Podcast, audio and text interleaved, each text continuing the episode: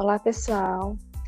Esse podcast, podcast é um trabalho da disciplina de tecnologia do curso de pedagogia do, do Instituto Federal do Sul de Minas. Nós, como, como texto base, a gente usou o YouTube como ferramenta pedagógica, da autora Priscila Patrícia Moura de Oliveira, da Universidade Federal de Lavras. Esse artigo foi publicado no Simpósio Internacional de Educação à Distância e a gente usou ele para discutir um caso que aconteceu numa sala de oitavo, de oitavo ano do ensino fundamental entre uma aluna branca e uma negra. Elas protagonizaram um episódio de racismo. Então, a gente vai discutir esse caso sobre o que fazer nesse momento, né, de teve esse acontecimento. Quais medidas pedagógicas a gente pode tomar é, para resolver esse problema? E para isso eu convidei a Marielle para discutir isso com a gente. Oi, Mayra.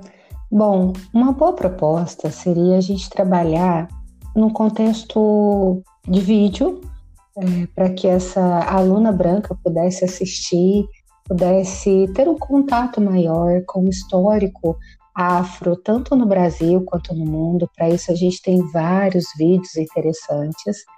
E em seguida, ela poderia produzir um texto, né? Porque aí, ela, ela produzindo um texto, ela poderia refletir de uma forma mais elaborada o que ela viu, o que aconteceu e uma proposta diferente para que ela, caso ela presenciasse outro fato desse, para que ela pudesse refletir como ela agiria diante de uma situação assim. Ótimo, Marielle, essa é uma ótima estratégia de intervenção. E para que a gente se comunique com a aluna, né, nesse momento de pandemia, eu sugiro que a gente grave um podcast e envie para ela e para os pais dela, né? Porque como ela é menor de idade e serão vídeos do YouTube, os pais têm que estar conscientes disso também do que aconteceu na escola, né? Então eu sugiro que a gente envie por e-mail para eles um podcast explicando essa nossa metodologia de trabalho, né? E, e vamos aguardar o, o, o texto que ela vai nos enviar. Perfeito, Mayra. E um outro ponto que a gente vai trabalhar, além da elaboração do acontecido, é a gente poder estimular a empatia.